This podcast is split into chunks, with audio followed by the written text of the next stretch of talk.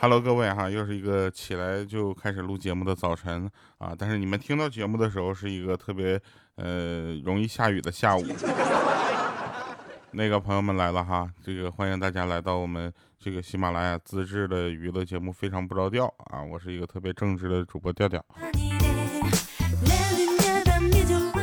首先，我们回顾一下上期节目留言啊。上期节目留言一位大熊，他说了，请回答一九八八，我也看了几遍，调调加油啊！等你播到一万起啊，我就问一下，你这前半句和后半句有什么关系吗？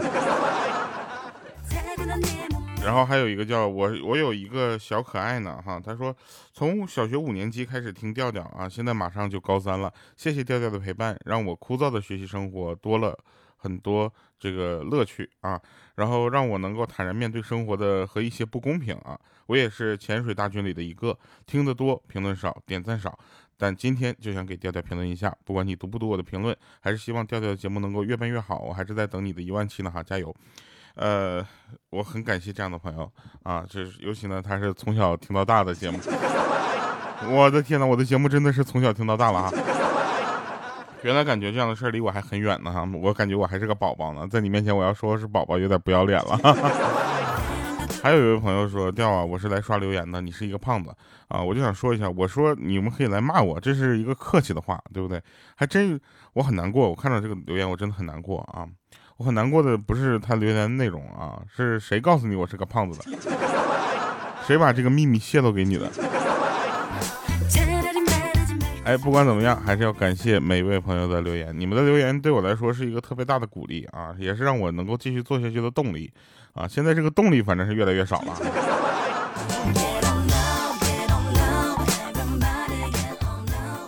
前两天还有人跟我说说调啊，你要不要改个行？我说干嘛呢？你去换一个东西讲，你去读书啊。呃，其实有很多的主播他们都去读的这些小小说什么的，我也不是呃没有想过啊。而甚至我们这个呃有声小说这边的同事啊以及领导呢，也帮我安排好了一本书，叫《我是一个哈士奇》啊。但是确实是因为现在这个档期排不开啊，我特别的对不起他，他把那个书拿下来，估计还在等着。我的错啊，但是呢，这个其实读书这件事对我来说，呃，我我很喜欢啊，但是它也对我来说也有一定的挑战难度啊，就比如说像这个娱乐主播没文化这事，你们都知道吧？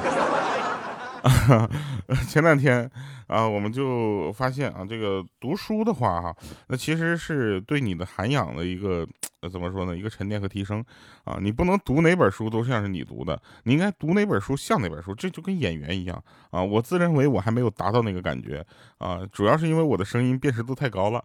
就是前两天，前两天那个有人问我说，小学、呃、初中、初中和高中有发生过什么好玩的事吗？我说有。初中的时候，我们上生物课啊，生物课好像高中才开始。高中的时候上生物课，然后老师就问我，说这个狼和狗杂交叫狼狗，那老虎和狮子呢？我说叫老师。从那以后呢，以后就再也没有正就是坐着上过生物课。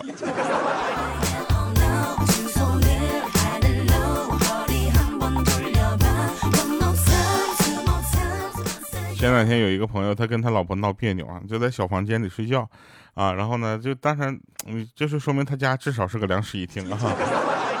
然后这个他老婆呢，拿了个大剪刀啊，就在就给他那个蚊帐剪了一个大口子啊，说让蚊子咬死你啊。过了大概一个小时啊，他老婆拿着透明胶带来了。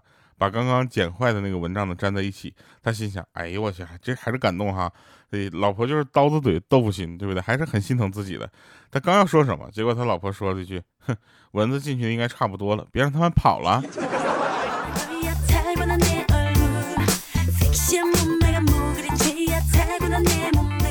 夏天对我来说有三大挑战哈，第一个呢就是西瓜的诱惑，对不对？第二个呢，就是 西瓜的诱惑。第二个呢，就是空调啊，空调的诱惑。第三个呢，就是蚊子的攻击。为什么单单把蚊子的攻击啊叫做攻击，而不叫诱惑呢？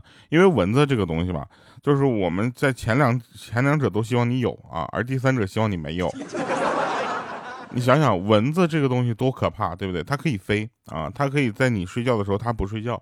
最关键是它可以吸你的血。你把它打死之后，你说吧，它身上流的还是你的血，你难过不？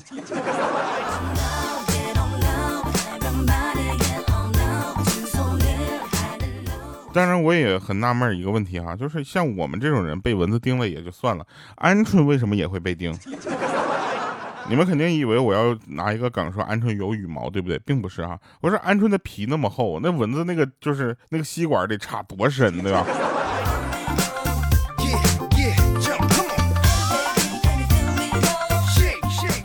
你们从小到大有没有想过这么一个问题哈？这个蚊子叮你，为什么一叮一个准儿，而别人就是护士给你打针，却有的时候是一针打不上呢？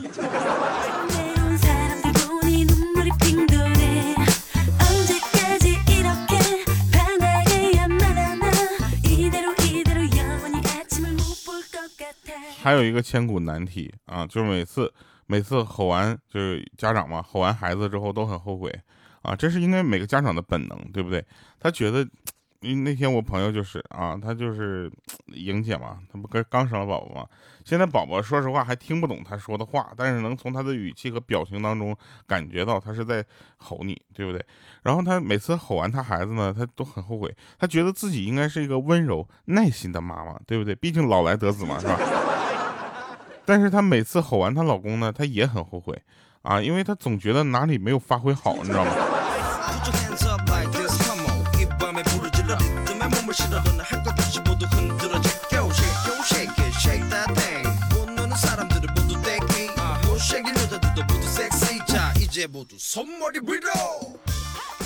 真真事儿啊！那天 晚上呢，遇到一个大哥，跟他聊天啊，然后我说我最近很郁闷啊，觉得诸事不顺啊。前途有些渺茫啊，都不是迷茫，都得是渺茫了，都是这个阶段了。然后那大哥就安慰我说：“老弟儿啊，你别这么想，你知道吧？我在你这个岁数的时候呢，也什么都没有啊，不都挺过来的吗？你看哥现在这生活美滋滋的，对不对？活得挺好的。所以人就要坚持自己的梦想，不放弃，终究会有收获。啊，大哥的话呢，给了我莫大的鼓励。”啊，然后我我当时我就问他，我说那您后来是怎么度过难关的呢？然后大哥很轻松的跟我说，说嗨，那我第二年不是赶上拆迁了吗？你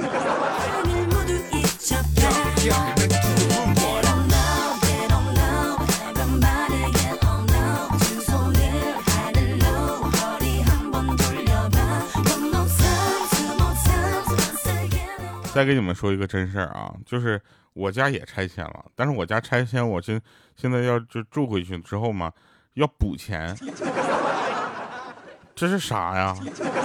人家拆个迁，劳斯莱斯都买了，我这拆个迁，凯迪拉克还没买上呢，搭进去一个五菱宏光。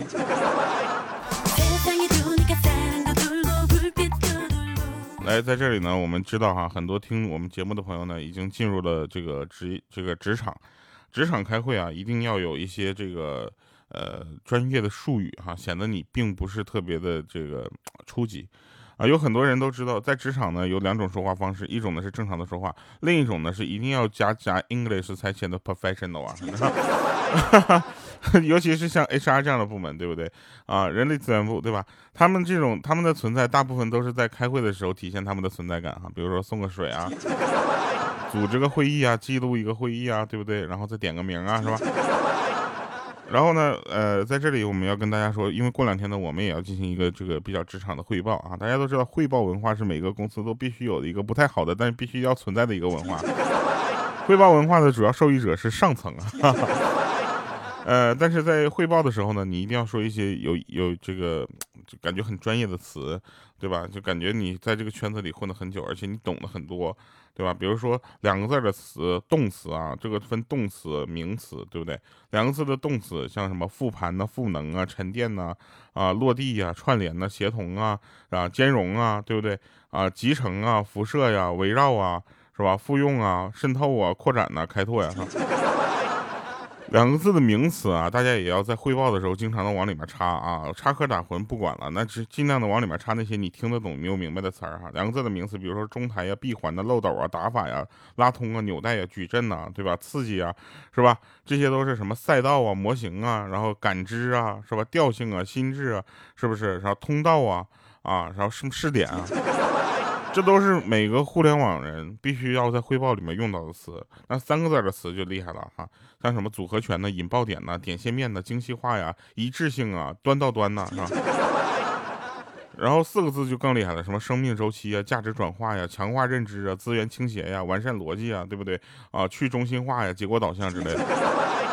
所以，其实一个正常的这个互联网式的公司汇报文化里面的一些套词儿，你要是换成大白话的话呢，其实相当简单。一个半个小时的套词儿说完了之后，其实用一句话总结就是：我们没干好，但不是我们的事儿。也还放错背景音乐了。啊，大家要知道汇报文化还是很有意思的啊。这是这这应该说是，你说它不应该存在吗？它确实是不太好啊，但是它很有意思啊。我就这么跟你们说吧，我每次去开会的时候，最开心的就是听到很多的汇报，因为他们能把很简单的事说的很复杂化，然后用他们的逻辑闭环去经这个进行这样的逻辑分析，然后甩锅。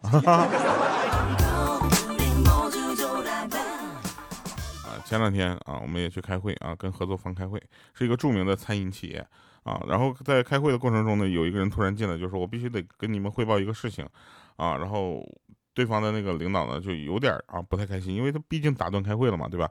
说你快说啊。然后对方说：“说呃是这样的，这个餐饮一体化的这个呃计划呢。”我们无法为你这个进行赋能了，因为现在这个情况，呃，比较复杂。然后当时他的老大有点着急了，说：“你说人话。”他说：“啊，那什么，中午那个套餐我不知道该怎么买，你们谁能过来帮我买一下？” 餐饮一体化，套餐。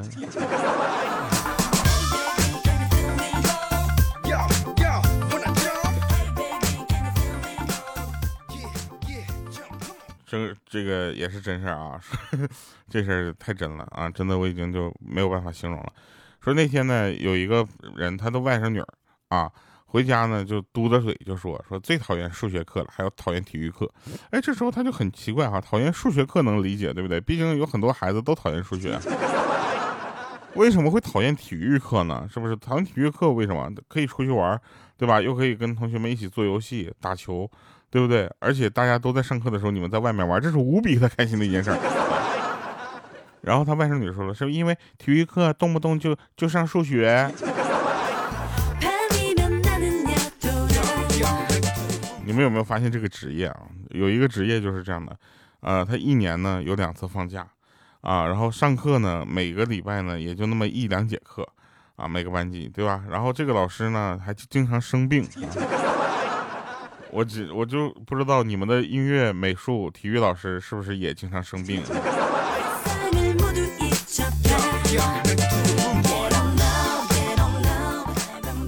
好久没有说小小米的事儿了，是吧？小小米其实上学的时候还是有意思的啊，现在他就开始调皮了啊，过两天都开始谈恋爱了。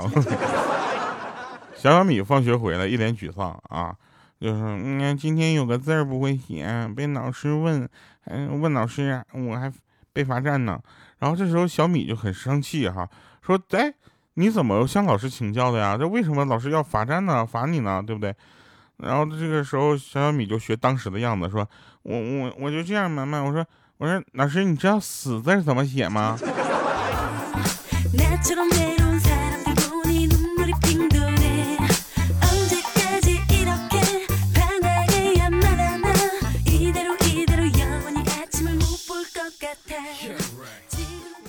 有的人问说，为什么很多人小时候好看啊，长大就不好看了？哈，那是因为说别人家小孩子丑不太礼貌。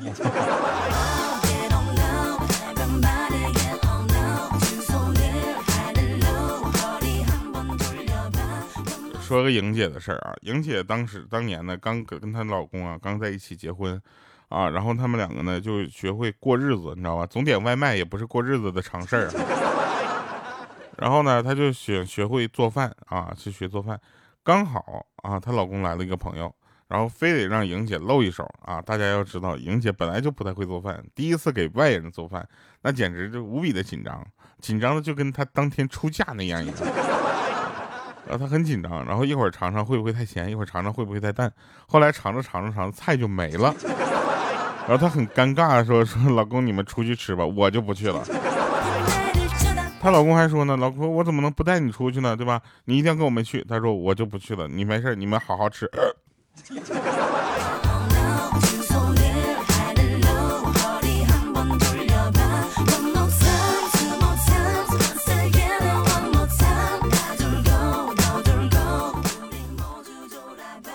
前两天啊，这这真事儿啊，这个大家知道，这个北京某造型啊，就是剪头发的，我们都一直觉得啊，莹姐和鹌鹑是里面的大股东，他们在卡里充了，那可能都已经是六位数的钱了，啊，可能也有七位数啊，然后就没事总去做头发啊，做头发一说就我有卡啊，然后那个卡别人就这么说吧，他过生日的时候做做头发，人家能给推出个蛋糕来。你说这是一般顾客能享有的待遇吗？对不对？我们就一直觉得他是股东。后来呢？为什么事儿我们觉得这这事儿不是了呢？是因为昨天他们这个就是剪头发的这个店呢，他们进行了一个第一次股东见面大会啊。我在里面看了一下这照片合影里面，就是没有莹姐和鹌鹑。我当时很不平啊，很愤愤不平的，我就问他们俩，然后他们说：“我跟你说过多少次，我们不是股东，你们不信，现在信了吧？” 你得往投资人那点里看。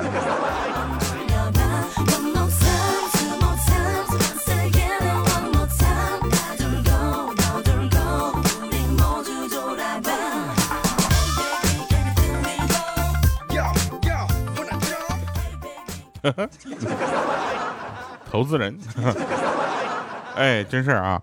说这个，嗯，我先冷静冷静。啊，这个前两天呢，我们突然发现一件事情，就是买被子，你们有没有发现啊？被子一般都是浅色的，啊，但是也有一家里家居用的是深色的，但是深色的就很奇怪了，啊，你有没有发现盖上被子的样子有点像寿司？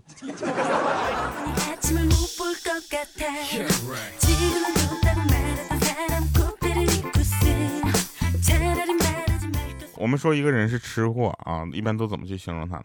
就是吃货的啊。那天我有一个闺蜜啊，因为她是吃货嘛，她因为贪吃，她男朋友跟她分手了。可以理解哈，一个小姑娘吃的那东西那个量哈，你能给就吮指原味鸡一吃吃六块，拼起来是只鸡，你还好意思说自己是小姑娘？我就问她，我说你心痛吗？她说，呀，太心痛了，比冰激凌掉在地上还痛。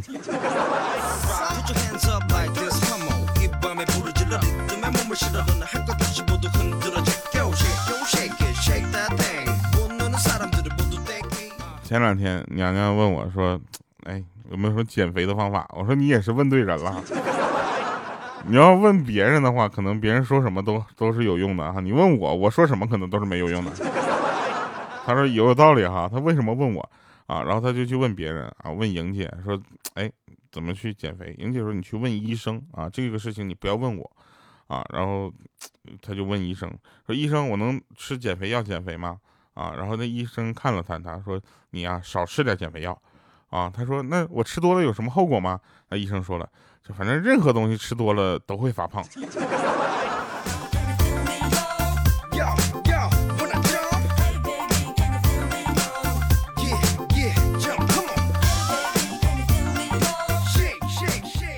北方啊，又到了漫天飞絮、飞沙尘的季节了。出门骑车的我在想，为什么我的前辈在漫长的进化中没有赋予现在的我又长这个又长又动人的睫毛来抵御风沙，偏偏选择了缩小眼睛尺寸这条道路？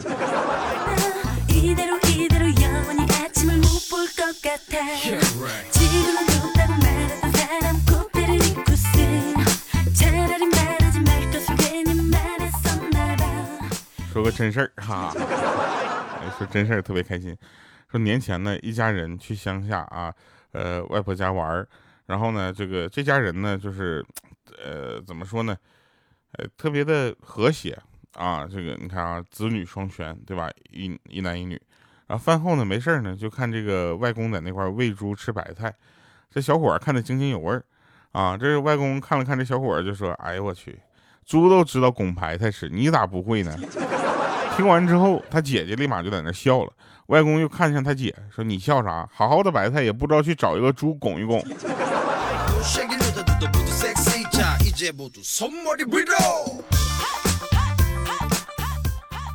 前两天呢，我这个腰闪了啊！洗澡的时候，我有一万种方法去规避我这个摔跤，但是我非非闪了腰。到现在我都不敢大声说话，你们有没有发现啊？这就是因为腰闪之后呢，这些一些一系列的副作用啊！就比如说这两天我只能就是直挺的坐着或者躺着，我这两天躺着躺着，我悟出了一个道理，你知道吧？就是腰闪了这件事情跟躺着可能关系比较。紧密，并不是说你多躺多了会闪着腰，而是你闪着腰只能多躺。而且躺的我这两天，我一起来啊，我就感觉像就是就打了一场仗一样，你知道吗？特别的疼。所以大家一定要保护好自己啊！洗澡的时候千万不要脚滑了，脚滑你宁可坐地上也不要闪着腰，真的。忠告啊！以上是今天节目全部内容，我得去躺一会儿了，我的腰疼。有人问我说：“你这是闪着肚子了吧？哪有腰？”我说：“腰这么粗，你看不着吗？”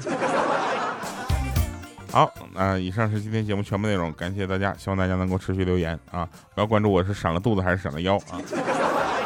三十而立，其实在昨天已经在全平台发布了啊！希望大家能够在其他的平台或者是在我们平台上去搜索这些歌曲啊，一定要搜，好好搜，你知道吧？听完了之后要留言写观后感，实在不行我给你拍个 MV 啥的。不行，那就更没人听了。得了，先聊到这儿吧啊，我们下期见，拜拜，各位。